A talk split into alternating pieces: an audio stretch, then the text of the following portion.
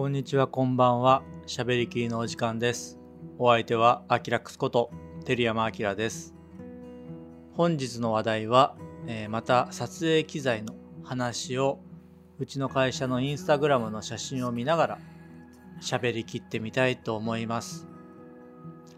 その前に、あの、先日またコメントをいただきまして、おそらくインスタグラムでアップしたえ48番のシグマの FP に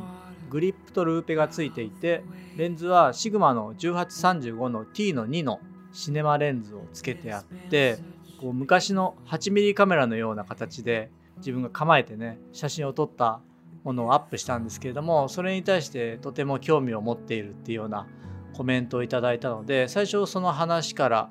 したいなと思いますがこれはあのテクニカルファームさんっていう自分がですね結構毎回必ず訪れる小さいブースなんですけれどもそこにこう宝箱のようにいろんな改造しているものとか結構マニア心をくすぐる機材がいっぱい陳列してあってで手作りのものもいっぱいあったりしてね。でその中でひときわこのシグマ FP の、まあ、旬のカメラなのでそれに結構ガチガチにねこのシネマレンズをガチャンつけてそれでグリップつけたらまるでこう本当に 8mm カメラのような形でポンって置いてあったので自分も最初は面白いなと思って近づいていったらあのメインはそうじゃなくて実はこのよく写真見るとですねシネマレンズのところに電子式のフォローフォーカスがついてるんですよね。でこれあのワイヤレスで動くタイプでそれでよく見ると自分のグリップを持った右手の手元のところにはフォローフォーカスのコントローラーがちっちゃいのがついてるんですけれどもこれは実はワイヤレスになっていてでこちらがですね PD ムービーっていうメーカーのライブエア2っていうまだ発売前のものだったんですけれども、えー来年のね1月ぐらいをめどに発売する予定なんですが最近こういったあのワイヤレスのフォローフォーカスってティルタさんとかがね結構安価で出してきたりとかあの自分の知り合いのカメラマンもポチポチとこう買い始めてワイヤレスのフォローフォーカスでやってる方もいらっしゃるんですけれども問題は今までこう電源をねやっぱりどっかで供給しなきゃならないとかそういう問題があったんですよね。ただあのこのテクニカルファームさんで見た PD ムービーのライブエアー2っていうのは電源がですねなんと内蔵式で USB-C で充電ができて確かね結構持つんですよね。えっ、とちょっと失念しちゃったんですけどあの1回の充電で1日は持つ感じでしたね。そのねバッテリーもこう交換できるタイプだったんですよ。内蔵バッテリーがこうスッてスライドして交換可能なのでいやこれはいいなと思って。で値段聞いたらおそらく5万円以内ぐらい4万8000円ぐらいを、えー予定しているっていうことだったのでこれ発売されたらちょっと欲しいなって思ってるんですよね。で結構この電子式のギアで問題になってるのがこう動かした時の駆動音みたいなのがどうかっていうとこなんですけどもまあインタビューのあのうるさい会場だったから正確なことは言えないんですが結構こう耳を澄ませて聞いてもそんなにねウィンウィンっていう音はしなかったですね。さすがにくるくるってすごい速い速度であのコントローラーを回すとねおーんおーんってちょっと音はしましたけれども、まあ、全然許容なんじゃないかなと思って。で4万8000円だったらねでしかも充電式で電源フリーだからかなりねこれはいいなと思っていて。で、えーさらにもう少しこの 8mm カメラスタイルっぽいね持ち方のところをよく注目してみてもらうとあのロッドが大体こういうフォローフォーカスってサポートロッドの先につけるんですけどもそのロッドがねシングルのロッドででどこにつけてるかっていうとシグマ FP にこうリグでつけてるわけではなくてシネマレンズのねレンズサポートのところに多分この金具はテクニカルファームさんで自作しているかもしくはオプションで売り出すかわからないんですけれどもそのレンズサポートのところにロッドを通してそこにワイヤレスのモーターをつけてるんですよ。なので特別な、えーとサポートロッドとかを用意しなくてももうレンズに直接こうワイヤレスのギアをつけられるみたいなねそういった展示の仕方をしていたのでなんだこれはっていうね斬新さがありました。なので実は単にこの FP のカメラを8ミリカメラ風にした写真ですよっていうのでは実はなくてそこのフォローフォーカスっていうのが一番こう見せたかった部分だったのででそのことはうちのね会社の Facebook の方でもテクニカルファームさんのブースのレビューで、えー、事細かく書いてありますのであの概要欄にリンク貼っておきますのでそちらもチェックしてみてください。ということで、えー、前回の続きからちょっと行ってみましょう。前回は28番のブラックマジックのポケットシネマカメラ 4K、4K のですね、ダミーバッテリー運用の現場初導入した時の写真で終わっていたと思うんですけれども、その次の写真いってみましょう。29番、えー、フォローフォーカス、クールラックスって書いてありますね。ちょっとフォローフォーカスネタが続いてしまうんですけれども、これあの、今まではフォローフォーカスギア .com っていう 3D プリンターで作った樹脂製のあの安いチープなレンズギアをね使ってたんですけれどもなんせねやっぱりあの樹脂なので夏場の暑いところとかだと緩くなってこの外れてきたりとかねいろいろ問題はあったんですよね。で軽くて使いやすくて良かったんですけれども、うん、なんか他にもう少しいいフォローフォーカスのギアがないかなと思って探していたらシリコン製のね伸縮が効くレンズギアがあるっていうことでしかも値段もそこまで高くなかったので1個取り寄せてみたっていうやつですね。で結果的にはですね、まあ、あの悪くはないと思います。あのつなぎ目もないし、えー、ぐるっと360度一周ねギアがはまるので悪くはないと思うんですけれどもやっぱり抜けやすいですね。あの運用中には。ないよりかはマシっていう感じで。ツワイスから発売されたレンズ用のギアも使っているんですけどもあれはあれすっごくしっかりしていて使いやすいんですけれどもちょっとねやっぱりかさばるんですよね。しかも値段もね1個2万ぐらいするのかな？高かったんですけれども今4つ持ってるんですけれども結局ねあんまり実は使ってなくてそのもっぱらその樹脂製のあのフォローフォーカスのレンズギアばっか使っていてで時々このクールラックスも使っているっていう感じで結構ねあのギア沼にはまった時期もあって皆さんギアにどんだけね心響いてるのかわからないんですが 自分は結構ギア好きだったりしてでいろいろいいギアを探してる中でこの出会ったこのクールラックスっていうねシリコン製のレンズギアでした。これも概要欄にリンクを入れておきます。次の写真に行ってみましょう。30番親子3世代3 Generations ってなってますね。で写真には初代のポケットシネマカメラとそれとポケシネの 4K それでその奥には URSA Mini Pro っていうねもうブラックマジック製品の3兄弟みたいな形で写していますがこれ実はうちの会社の持ち物でこの3機種の中でどれが一番いいですかって言われたら間違いなく初代ポケシネって答えるんですよね。もちろん BMPCC4K もアーサーミニプロもそれは素晴らしい映像が出てきていい映像が撮れるんですけれども自分がブラックマジックのカメラに惚れ込んだ一つの理由ってすごくこうフィルムっぽいっていうか湿度を感じるというかねそういうところから入ってきていてそれを一番感じたのが初代ポケシネのシネマ DMG ローで撮った時の現像した時の絵だったんですよね。でそっからもう入ってそれでやっぱりいろんなカメラ使った中で RAW の映像ってすごくいいなって巷のね RAW 使いの方もすごくこうマスク切って切ってすごい現像してる方もいらっしゃるんですけども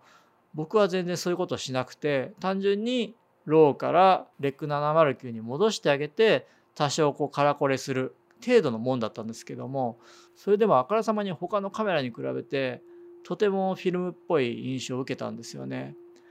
でもともと若い頃自分は 16mm のフィルムで映画を撮っていてまあそれこそあのアリフレックスの ST とか SR とかその辺りのカメラでネガフィルムからポジフィルムに焼き付けてっていうようなことをやっててでそこで出てくる絵っていうものがですね自分の中でのこう割とスタンダードになってるっていうのはあったんですよね。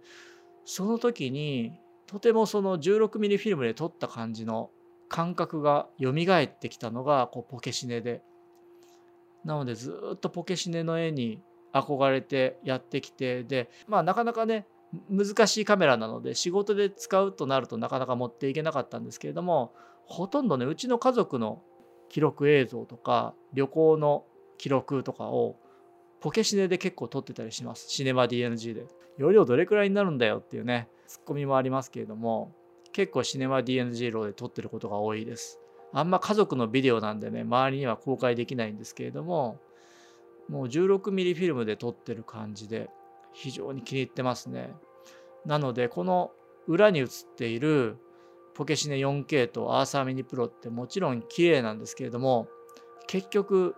ポケシネに戻ってきてしまうなんかね綺麗すぎちゃうんですよね綺麗すぎて逆にビデオっぽくなってフィルムっぽいビデオっぽいっていうのっていろんな人がいろんな定義があると思うんですけども自分は割とやっぱりコダックのね EK の 16mm のフィルムが一つ基準になってるのかもしれないですね。うん、というこの3兄弟のこうパッて見るとねこうリッチな絵ですよね。しかもポケシネ 4K とアーサーミニプロがほとんどうちの会社で使われていないという事実。うん、笑い事じゃないんですけどね。どなたかアーサーミニプロでね、じっくり1日4カットでいいよとかね、そういうあの CM クラスのじっくり撮れる仕事をどなたかいただければ嬉しいです。いつもね、ランガンであの割とインスタントな現場が多いので、まあ、たまにアーサーミニで使えるときはすごく幸せを感じています。という3兄弟の写真の次行ってみましょう。31番、最近の定番って書いてありますね。これはまたライト機材ですね。これは前にもあの LED ライトについてっていう話題で話したライトそのまま2つなんですけれどもボルゼンの、55W のバイカラーのスポットライトとそれとその後ろにあるのがメニックの CB102A っていうシートタイプのペラペラタイプの LED ライト。100W のタイプですね。でこの2つのライトっていうのは今一番メインで使ってるライトで。で特徴としてはメニックの CB102 っていうのは 6500K までかな？結構あの高い色温前出て自然光をねこう作る時によく使ってます。でこの2頭を使う理由っていうのはまずメニックで広い面光源を作ってあげるんですよね。でサイド光を作って例えば食品に当てる。でまあ、それだけでも結構ねこう美味しそうにこう映ったりするんですけれどもさらにそこにプラスしてちょっと強い芯のあるような光をボルゼンの 55W のスポットライトのフレネルのレンズをちょっとこう調整してあげて若干絞り気味にしてこう硬い光をねさってこう入れてあげるんですよね。そうするとまあいい感じでこうバックライトがこう入ってきて食品の上の方の照りがねこうキラって出てねとても美味しそうに映るっていうそういうこの組み合わせ技で結構最近よく使っています。コンパクトで持ち運びもしやすいので、あもうデフォルトになってますね、最近では。ただ今回のインタービーでね、もう本当に LED ライトの進化のスピードっていうのがものすごく速く感じていて最近は。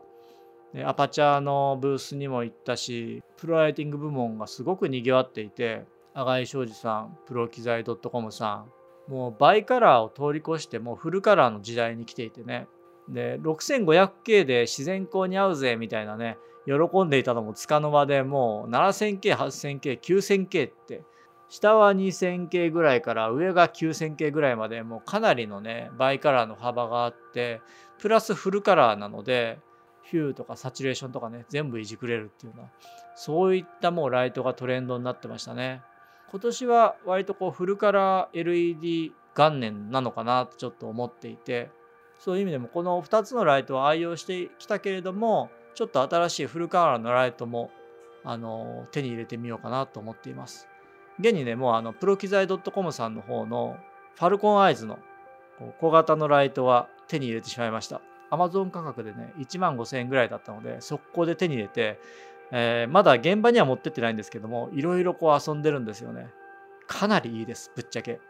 で何がいいかってあとハニカムグリッドとかディフューザーとかがシリコン製のものがついてくるんですよ。でこのねハニカムがなかなか面白くて。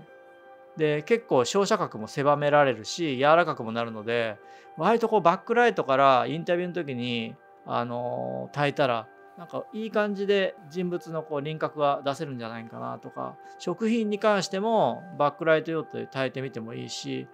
結構ねあの色温も本当にバイカラーでも2500から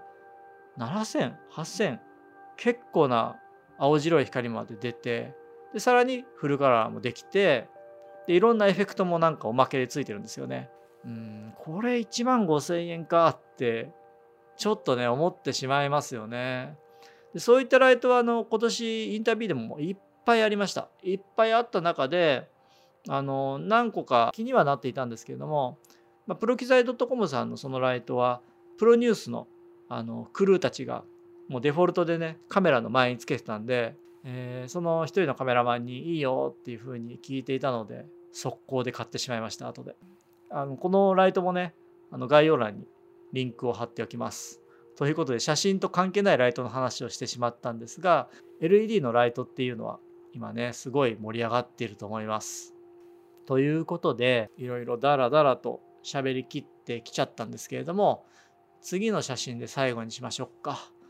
えー、次が32番これは単なるスクリーンショットですね。あのブラックマジックのポケシネの 6K が出た時の、まあ、驚きとともにこうアップした画像ですが 6K で EF マウントできたかみたいなねそういう驚きのショットでしたでもいろいろ考えて 4K の方がうちは使いやすいかなって、まあ、使いやすいかなっていうほど使ってないんですけれども、まあ、ローで撮った時にねやっぱり 4K だとそのままあのいけるしあとマイクロフォーサーズのマウントの方がうちのレンズは多いのでそういった意味でちょっと 6K に関してはスルーしてしまったんですけれども、まあ、用途によっては人によってはね 6K はありなのかなとも思います。ということでこれに関してはあんまり話題がないんですけれども今回はこの辺りにしておきたいと思います。また次回はあの続きから続きなんだろう33番あポケシネのあれですねローニー SC 載せてる写真ですねじゃあここからはまた次回ということでそれで今年もいよいよあと残すところ1ヶ月になってきたんですけれどもうん、この喋りきりも、まあ、この1ヶ月、えー、なんとか毎週続けられたらなと思っていて、でね、あのー、今年いっぱいで1回喋りきりは、えー、終わりにしたいなと思っています。ただ、あのー、この前もお伝えした通り、不定期には、えー、上げていきたいなと。自分の興味があったこととかあったら、まあ、喋りきりっていう形でまたね、あの時々アップして、それで Twitter とかでお知らせしますので、引き続きあのフォローいただけると嬉しいです。で、まあ一回喋りきりをこう区切りをつけて次にですねあのやりたいなって思ってたことは久々にチュートリアルを作りたいなと思っていてで実は10月末にあのダヴィンチリゾルブの認定トレーナーのセミナーをね2日間にわたってびっちり受けてきてそれで無事あの認定トレーナー合格したんですけれども、まあ、ただね合格しただけでやったぜなんて浮かれていても仕方がないのでまあちょっとずつ、えー、自分ができることで、まあ、認定トレーナーとして何かやっていけたらなって思った時に YouTube の方でダヴィンチリゾルブの初心者向けにちょっとチュートリアルをいくつか発信していきたいなと思っています。で実はもうあの3つほどうちの会社の YouTube のチャンネルの方にはアップしたんですけれどもダヴィンチリゾルブの隙間っていうね題名ででなんで隙間かっていうとダヴィンチリゾルブのチュートリアルってもう日本語含めて結構いっぱいアップされていてで本家本元のねブラックマジックデザインジャパンがすごく分かりやすい基礎からのチュートリアルを上げてくれているので、まあ、基本的な使い方っていうのははっきり言ってしまえばブラックマジックデザインさんのチュートリアルを見た方がいいのかなと。じゃあ自分がチュートリアルをアップするって言ったらもう最初から基本的な使い方とかまたね同じようなことをやっても仕方がないので基本的な使い方を分かってきた人たちにそういう方法もあったんだとか基本的な使い方の隙間を埋めるような tips というかネタをねこうなるべく集めてでそういうのをチュートリアルで発信できたらなと思ってますのでちょっとマニアックな使い方とかねそういった感じにはなっちゃうかもしれないんですけれどもでもああそこ知りたかったんだよなとかそういうチュートリアルになればいいなと思ってで以前はねあのアフターエフェクツのチュートリアルをダラダラやってたんですよ。まあ、自分が好きなネタとかあとうちはあの特に B2B 案件が多いので会社案内とかそういった企業系の映像でよく使う表現をアフターエフェクツでどうやるかとかねそういうチュートリアルは不定期にアップしていったんですけどやっぱねチュートリアルって実はすごい難しいんですよ作るの。まあ、特に僕に関しては結構何度もやり直したりとか、うん、やっているんですがで今回のダヴィンチリゾルブのチュートリアルももう最初だったからもうほんと四苦八苦してやっと3作作ったっていうねなんですがまあちょっとあの認定トレーナーに合格したってこともありますので、まあ、そういった積極的に情報発信をしながら、えー、何かねお役に立てればなと思ってますので引き続きそちらの方も見ていただけると嬉しいです。ということで、えー、今年あと残りわずかですけれども皆さんもお体を気をつけて映像のお仕事に頑張っていただければと思います。この番組は、えー、毎週日曜日の夜9時に、えー、頑張ってアップしていきます。残りわずかにはなりましたが、引き続き聞いていただければと思います。それではまた次回お会いいたしましょう。